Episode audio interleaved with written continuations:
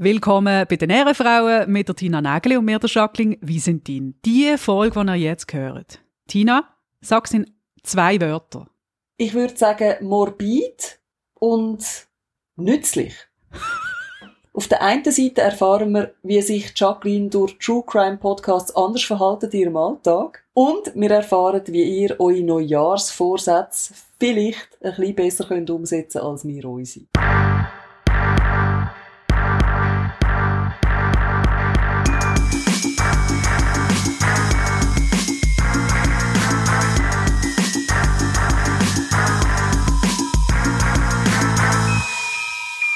Hast du schon mal deine Kopfhörer in die Hand genommen und gefunden, das ist jetzt richtig grusig. Jacqueline zeigt dir ihre Kopfhörer. Weißt du, dass du reinigen? Ich habe da mal so einen Lifehack gesehen. Und zwar nimmst du die Uhu Patafix.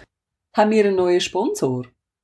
Nein, ich finde Uhu Patafix einfach ein wunderbares Produkt. Ich würde nichts anderes mehr haben. Das sind so Klebepads und du mit dem reinigen. Also ich drücke da ganz viel mal um und das bleibt dann an dem weißen Knett Uh. hängen und das sieht nachher ohne Witz wieder aus, als wäre es neu. Das ist ein kleiner Lifehack von meiner Seite. Wenn die Knette gel ist, ist der Kopfhörer super. ja, ganz genau. Apropos Lifehack. Die Festtage sind vorbei. Es gibt Leute, die sagen, endlich. Es schwebt irgendetwas in der Luft. Es wird einem überall suggeriert, das muss eine harmonische, eine glückliche Zeit sein, eigentlich die schönste Zeit vom Jahr. Ich nehme da aber etwas mit. Wirklich ins nächste Jahr. Hören wir auf mit dieser verdammten Harmonie. Amen. Ja, unbedingt. Und nicht, dass wir uns falsch verstehen. Das heisst nicht, wir wollen streiten und wir wollen es nicht schön haben. Tina und ich sind beide, also das würde ich jetzt einfach mal so behaupten. Wir sind beide harmonische Typen. Wir haben es gern gut und gern schön mit Menschen. Aber was ich nicht mehr will, ist so der, der Druck, der auf den Schultern lastet. Es muss immer alles glücklich, schön und harmonisch sein. Wir sind für weniger Weihnachtsfilter gesellschaftlich. Das ist ja wie so ein Insta-Filter, wo, wo alles glättet und schön macht. Und alle haben doch in dieser Zeit das Gefühl, wenn es bei ihnen daheim Kritz gibt unter dem Weihnachtsbaum oder jetzt vielleicht auch ein Neujahr, wo man, wo man sich auch wieder trifft, dass man das dann fast nicht möchte erzählen, weil es ja bei allen anderen sicher super harmonisch zu und her geht.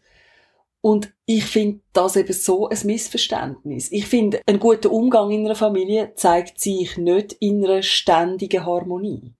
Aber gerade wenn es um die Harmonie geht, finde ich eben das sehr richtig, dass ich letztens von so einer Familientherapeutin gelesen habe, die gesagt hat, hey, Streiten ist wichtig. Und wenn man streitet innerhalb der Familie und das eben auch kann, dann ist das eigentlich ein Zeichen dafür, dass man sich immer noch getraut, die Wahrheit zu sagen. Also seine eigene Wahrheit. Und eben nicht alles glatt bügelt und unter den Teppich kehrt, sondern immer noch aufrichtig und geradeaus miteinander kann reden. Im Gegenteil, wenn man das nicht mehr hat, dann ist man irgendwann auf einer super oberflächlichen Ebene, wo man vielleicht gar nicht sein will. Das finde ich eigentlich noch schön. Das ist gerade so ein bisschen, ach Gott sei Dank, es ist völlig normal. Es ist sogar ein gutes Zeichen, wenn man ab und zu streitet. Ich finde, man könnte eigentlich bei so einem Familienessen prophylaktisch so Kärtchen verteilen. Rote Karten, gelbe Karten, dann gibt's noch so eine Kritzelkarte. Das ist eben, wenn jemand sich verhaltet wie ein Kind, gibt er die Kritzelkarte, dann darf er dort in die Ecke, darf er ein paar Farbstifte haben und ein bisschen umzeichnen. einfach, dass man, dass man, wenn es schon Spannungen gibt, das Ganze einfach noch weitertreiben bis es richtig explodiert. Gib mir sofort den blauen Stift zurück! Am Schluss hocken alle in der Ecke. Tina, bist du eigentlich der Typ Vorsätze nehmen oder nicht? Weil, Moment, bevor du etwas sagst, wenn ich jetzt röteln würde ich sagen, Tina Nägeli nimmt am 31.12. einen riesen, so einen Ikea-Sack, so einen blauen, das ist immer der Sack, der am meisten drin Platz hat, führen und tut dort ihre Vorsätze drin. Du bist selbstkritisch, so kenne ich dich, das ganze Jahr durch, Sachen, die du willst, Sachen, die du nicht willst. Und am 1. Januar ist der Sack einfach verschwunden. Da hast du nämlich jetzt wieder den Alltag, der dich irgendwie überrollt und das grösste Problem sind nicht mehr die Vorsätze, sondern welche von diesen 20'000 Teesorten, die du im Schrank hast, sollst du jetzt trinken? das mit den Teesorten stimmt. Der Rest nicht ganz. also, es ist schon so, dass ich die Vorsätze nehme und in den Sack stopfe Es ist allerdings kein Ikea-Sack, sondern der, wo man nachher kann in die Tonnen rühren. Ja, du hast recht. Ich bin jemand, der sehr genau weiß, was ich möchte anders machen und wo das auch immer wieder screent. Das mache ich aber nicht nur vor einem Jahreswechsel, sondern wie du sagst, das ganze Jahr. Aber ich habe ein bisschen aufgehört mit diesen Neujahrsvorsätzen. Ich habe einfach aufgegeben. Es ist eigentlich nur das. Ich habe gemerkt, es bringt im Fall einfach nichts und ähm, ich probiere seit sieben Jahren mehr Sport zu machen. Sag mir das jeden Winter und es hat dann noch nie funktioniert. Also what for? Ich finde, Podcasten ist auch eine Sportart auf eine Art. ich finde, diesen Vorsatz hast du jetzt einfach eingelöst. Genau. Jetzt nimmt es mich aber schon ein Wunder, ob dann mein Bild von dir zutrifft oder nicht, wenn es um die Vorsätze geht. Also, bei dir könnte man ja meinen, du bist jemand, der sich Vorsätze nimmt, weil du bist sehr strukturiert und geordnet. Und also, das will ich, das will ich nicht mehr. Zack, zack, zack. Schreibt man schön in ein Heftli oder sogar in einen Ordner, jedes Jahr im gleichen, immer im gleichen Regal, so stelle ich mir das vor. Aber ich kenne dich eben schon zu lange für das, ich weiß, du bist vielschichtiger als das.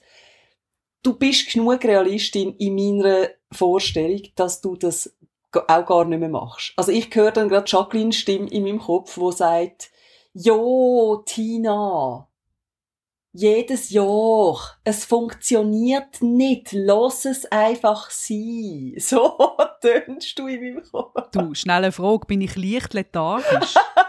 ich töne irgendwie, du hast mir ja jetzt gerade nachgemacht. Also, Soll ich es nochmal schneller sagen, Jacqueline? Hörst du eigentlich, dass bei mir das Haus abgerissen wird? ich hoffe, du merkst es. ich, ich muss mal ganz geschwind schauen, was das ist. Moment kurz. Hallo? Ich kann ja ein bisschen weiterreden, während Tina schauen, ob der Bagger schon bis in die Küche durchgedrungen ist. Hm. Vielleicht ist das ja ein heimliches Weihnachtsgeschenk von einem Fan von der Tina, von einem wohlhabenden Fan, wo der Tina auf Weihnachten schenkt, dass, dass er ihre die Wohnung einfach renoviert. Ohne, dass sie es merkt. Hast du da ohne mich über mich geredet, hä? Nein, das Haus wird nicht abgerissen es wird einfach gestaubsaugert, wie an einer Staubsaugerweltmeisterschaft und mit schweren Stiefeln ist mir da zugange, habe ich das Gefühl. Gut, also, ähm, es braucht drei Monate, bis man eine neue Gewohnheit implementiert hat in seinem Alltag. Also, bis es wirklich zur Gewohnheit geworden ist. Das heißt, wenn ich jetzt sage, ich möchte mehr Sport machen, weil in Theorie wüsste ich ja eigentlich, wie es geht, gell? Es hat einfach in der Praxis noch nie gut funktioniert, aber in der Theorie wäre es so, dass wenn ich jetzt das wirklich würde machen dass ich dann eigentlich jeden Tag vielleicht etwas Kleines mache. Ich kann einfach zweimal pro Woche einen längeren Spaziergang machen. also du meinst vom Badzimmer direkt in die Küche statt nur aufs Sofa im Wohnzimmer? Komm Tina, das schaffen wir. Genau, der Umweg, das, das muss noch drin liegen. dann klappt es vielleicht sogar auch bei mir mal wieder mit dem Sport. Ich finde es eigentlich noch schlimmer, dass ich jetzt in diesem Podcast erkläre, wie man neue Gewohnheiten könnte erfolgreich umsetzen und einfach selber so eine mega Lusche bin in dem. Echt. Aber Tina, ich finde es sehr gut, dass du das sagst, weil man muss ja auch als schlechtes Vorbild vorangehen, nicht nur, weißt du, weißt ja die, die perfekte Instagram-Welt. Man muss einfach sehen, dass eine Tina Nägeli auch nicht perfekt ist. Man kann es nicht glauben, aber es ist tatsächlich so. Und darum hören dir ja den Podcast zum Hören. Was wir vielleicht ab und zu für Ticks und Macken haben und auch uns gelingt nicht alles. Wenn ihr wüsstet. Ja. Also ein Vorsatz habe ich mir genommen. Ich muss aufhören, mit diesen True Crime Podcasts. Nein! Niemand von uns möchte abgestochen werden, ermordet oder erschossen werden, auch nicht betrogen werden. Wir wollen nicht, dass das unserer Familie passiert. Aber wenn es dann jemand in einem Podcast erzählt, dann finden wir es mhm. wahnsinnig spannend. Katastrophengeilheit, sagt man dann doch. Es ist, es ist mhm. furchtbar eigentlich, oder? Dass wir, dass wir uns an dem können belustigen können. Also, es ist jetzt so, auch ich gehöre zu diesen Menschen, ich konsumiere viel Podcasts, wo es um Verbrechen geht. Zwei Sachen kann ich schnell als Beispiel nennen. Erste, viele Massenmörder, die in der Kindheit Tiere quälen. Also es sind dann die Kinder, und da ist Vorsicht geboten, oder? Wenn ihr beobachtet, dass Kinder Tiere quälen, dann würde ich mal ein bisschen genauer hinschauen. Vor allem Kinder, die doch dann die toten Tiere nachher ganz genau anschauen. und sich so richtig an dem Moment ergötzen, wenn das Leben entweicht, oder? Also ich frage mich ja schon ein bisschen, wie viel Leid das man hätte können verhindern, wenn man da so, so bildet wäre, wie jetzt du durch die True Crime Podcasts, dass man sagt, Kevin, du lässt jetzt das arme Kätzchen in Ruhe. Den Schwanz nehmen wir jetzt wieder an und du gehst jetzt in Therapie. Aber das passiert ja nie.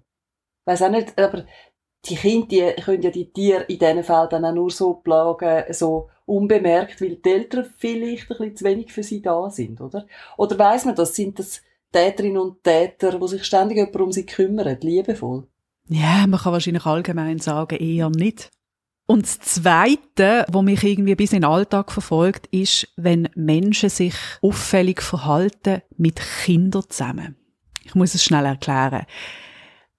Es geht um mehrere Geschichten, die ich gehört habe von Kindern, kleinen Kindern, die entführt werden.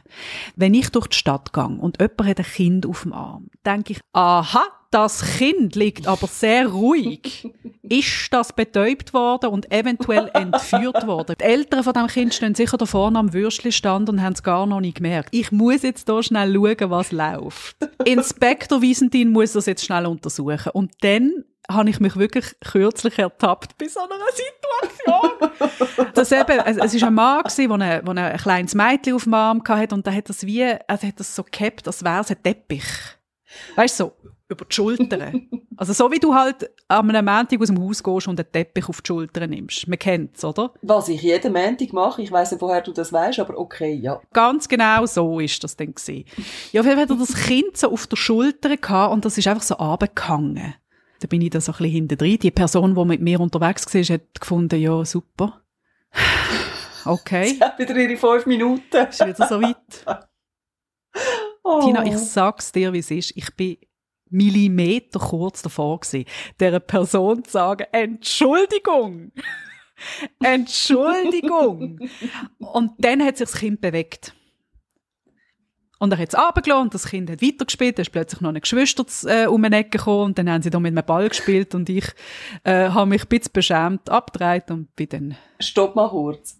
Also, verstand ich das richtig? Diskretion auf zwei Beine. Jacqueline Visentin herself ist kurz davor gewesen, Polizistin zu spielen. Wow! Das ist der Moment gewesen, wo ich wirklich selbstkritisch gefunden mhm. habe, jetzt geht's zu weit. Das verfolgt dich? Ich kann nicht jeden zweiten Mensch auf der Straße verdächtigen, dass er jetzt gerade ein Verbrechen begangen hat oder dass er ein Opfer ist von irgendetwas. So ist es mit der Jacqueline. Wenn man sie gar nicht kennt, kommt sie an. Geht es ihnen gut? Sind sie sicher? Brauchen sie Hilfe? Machen Sie ein geheimes Zeichen. Zwing Zwang, wenn Sie in Not sind. Zwing Zwing, wenn nicht. Nein. Also zwinkern Sie einmal, wenn alles okay ist, zweimal, wenn etwas nicht okay ist. Ach, haben Sie jetzt schon zwinkert, jetzt Moment. Wenn Sie dreimal zwinkern, dann ist zwar alles okay, aber Sie brauchen trotzdem, also haben Sie jetzt zweimal zwinkert oder? Ein bisschen so. Das ist wirklich schlimm mit dir. Also ich klebe mir ja mit die Augenlider oben an, damit das nicht passiert. Damit wir nicht ständig die Missverständnisse haben. Also ganz kurz, sag mal schon deine Top 3. Also es gibt ja wahnsinnig viele mhm. True Crime Podcasts und es ist kein Anspruch auf Vollständigkeit. Im Moment habe ich sehr gern Verbrechen von nebenan. Das ist ein deutscher Podcast mit dem Philipp Fleiter, das ist ein Journalist, äh, ich glaube er ist ein Radiomoderator und er erzählt die Geschichten von nebendran. Das ist dann eben das Mädchen, das vom Campingplatz entführt worden ist. Oder äh, sagen wir, du wohnst auf dem Land, hast die nette Nachbarin, die du schon lange nicht gesehen hast, sie liegt aber schon lange im Garten einbetoniert. Und was mir an diesem Podcast sehr gut gefällt, ist, dass er das so sachlich erzählt. Und durch die Details, die er erzählt, hast du das Gefühl, du bist mit drin. Das liebe ich, die Sachlichkeit von ihm. Dann gibt's natürlich den Klassiker, Zeitverbrechen. Oh ja. Auch du, gell, bist ein grosser Fan von dem. Ja, das ist mein Ritual, wenn ich zurückfahre von Basel, wenn ich bei dir bin, dann immer Zeitverbrechen. Das heißt, wenn du von mir weggehst und denkst, hey, schlimmer kann es nicht werden, dann machst du Zeitverbrechen an und du hörst die schlimmsten Verbrechen und Mord, was es gegeben hat. Das ist einfach schon so und wegen dem Zeitverbrechen-Podcast kann ich jetzt einmal sorgenfrei unter Autobahnbrücken durchfahren. Weil ich dort in einer Folge nämlich gehört habe, dass es einmal einen Fall gegeben hat, wo einer so einen Holzpflock auf die Autobahn gerührt hat und dann ist genau in dem Moment eine Familie unten durchgefahren unter der Autobahnbrücke und der Holzpflock ist durch die Windschutzscheibe und hat die Mutter getötet. Das war sehr ein tragischer Fall gewesen und sie haben dann eben aufgerollt, wie man den Täter gefunden hat. Also es hat ja keine DNA an dem Holzblock. Und wie findest du raus, was Nacht auf so einer Autobahnbrücke passiert? Ich meine, wenn es keine Kamera hat, ist es schwierig. Hat es nicht gehabt. Und dann hat die Polizei einen Trick angewendet und hat behauptet in der Öffentlichkeit, hey, wir haben DNA-Spuren gefunden an dem Holzteil und wir machen jetzt einfach Massen-DNA-Tests im Umkreis von so und so viel Kilometer. Also einfach riesig angelegt. Das haben sie behauptet, das ist gar nicht so gewesen. Und dann hat sich ein Mann gemeldet bei der Polizei mit einer Ausrede und hat gesagt, ja, er sei eben mit dem Velo über die Autobahnbrücke übergefahren und der Block, der Holzblock, der sei im Weg gewesen und dann hat er ihn eben angelangt, zum aus dem Weg zu Und vielleicht sagen jetzt möglicherweise seine Spuren dort dran. Und dann haben sie den Mann ein bisschen genauer durchleuchtet und herausgefunden, das ist einfach genau der Täter, der sich jetzt gerade selber gemeldet hat. Boah. Ja. Extrem spannend, aber eben einmal, man fängt dann schüch an anbremsen von so einer Autobahnbrücke, wenn man das gehört hat. Das ist schon sehr extrem. Das heißt sogar, du würdest behaupten, die Folgen, da nimmst du etwas mit und das verfolgt dich in deinen Alltag. Ja, ich glaube schon, ja. Ich bin froh, dass du das sagst, Tina, ganz ehrlich, dass, dass ich da nicht allein bin. Aber weißt, wir lachen jetzt ja drüber, aber eigentlich finde ich das eben schon auch gut. Also das, was du jetzt vorher geschildert hast, dass du dir die Gedanken machst, solange es dich nicht belastet, ist da ja nichts Falsches dran. Vor allem, wenn es um andere Leute geht, wenn du dich achtest, das finde ich im Fall eher eine Stärke. Ich finde es gut, wenn Leute Zivilcourage zeigen und den Mut haben, sich einzumischen, weil es hat schon genug Fälle gegeben, wo niemand den Mut gehabt hat, sich niemand eingemischt hat und so schon die schlimmsten Verbrechen können passieren, eigentlich in einer Öffentlichkeit, wo man sich gar nicht vorstellen kann. Darum finde ich das im Fall schon gut. Also gratuliere dir, dass du dich da achtest. Merci vielmals, Tina. Aber weißt, ich finde das schön, dass du das Positive rausstreichst. Ich wäre aber froh, wenn du gleichzeitig dann auch würdest sagen, wenn du das Gefühl hast, jetzt, jetzt dreht sie völlig ab, die Tante. Wenn ich feststelle, dass du jetzt jeden Tag einzelne Spielplätze abklapperst und mit jedem Kind ein Interview anfängst zu führen, dann äh, würde ich mir mal Gedanken machen, Jacqueline. Okay, da bin ich froh. Und der dritte Podcast hast du noch nicht gesagt, den müsstest du noch schnell. Verbrechen von nebenan, Zeitverbrechen hast du schon gesagt. Und der dritte? Den habe ich gerade kürzlich entdeckt, ist Dark Secrets. Zwei junge Journalistinnen aus Deutschland, die prominente Fälle erzählen. Also prominente Menschen, die Dark Secrets haben dunkle Geheimnis. Ein Folge, da muss man einfach reinhören. Es sind ganz viele bekannte Menschen, die dort vorkommen. Ein Fall, der mich besonders bewegt hat, ist der Fall von Oscar Pistorius. Der hat ja für Schlagzeilen gesorgt, weil er seine damalige Freundin erschossen hat. Das ist der südafrikanische Paralympics Star. Und sie erzählen seine Vorgeschichte. Warum ist er der Mensch geworden, der er ist? Sie erzählen seine Perspektive, sie erzählen die Perspektive von der Staatsanwaltschaft und versuchen, wie der Fall, der so umfangreich ist, zu erzählen, den Menschen, die einfach nur von diesen Schlagzeilen gehört haben. Also, das mir sehr spannend, da würde ich unbedingt einmal reinhören, wenn man sich für so True mhm. Crime Podcasts interessiert. Jetzt habe ich aber schon mal eine Frage an dich, Jacqueline. Wieso machen wir eigentlich keinen True Crime Podcast? Das wäre ja so naheliegend gewesen für dich als Fan, dass du mir das vorschlägst wir müssten irgendwie an die Fälle ankommen. Gibt es eigentlich einen True Crime Podcast aus der Schweiz? Ich habe eine Idee. Wenn ihr euren Onkel umgebracht habt, den Hund vom Nachbar einbetoniert habt oder ähnliches, dann meldet euch bei der Jacqueline. Nein! Nein, Tina, hör auf! Meldet euch auf gar keinen Fall. Ich melde euch bei der Polizei. Ich sag's, wie es ist. Nein, jetzt bekomme ich da so creepy Nachrichten. Ja, denke wie du gesagt hast, wir müssen irgendwie an diese Fälle kommen. Das wären die unveröffentlichten.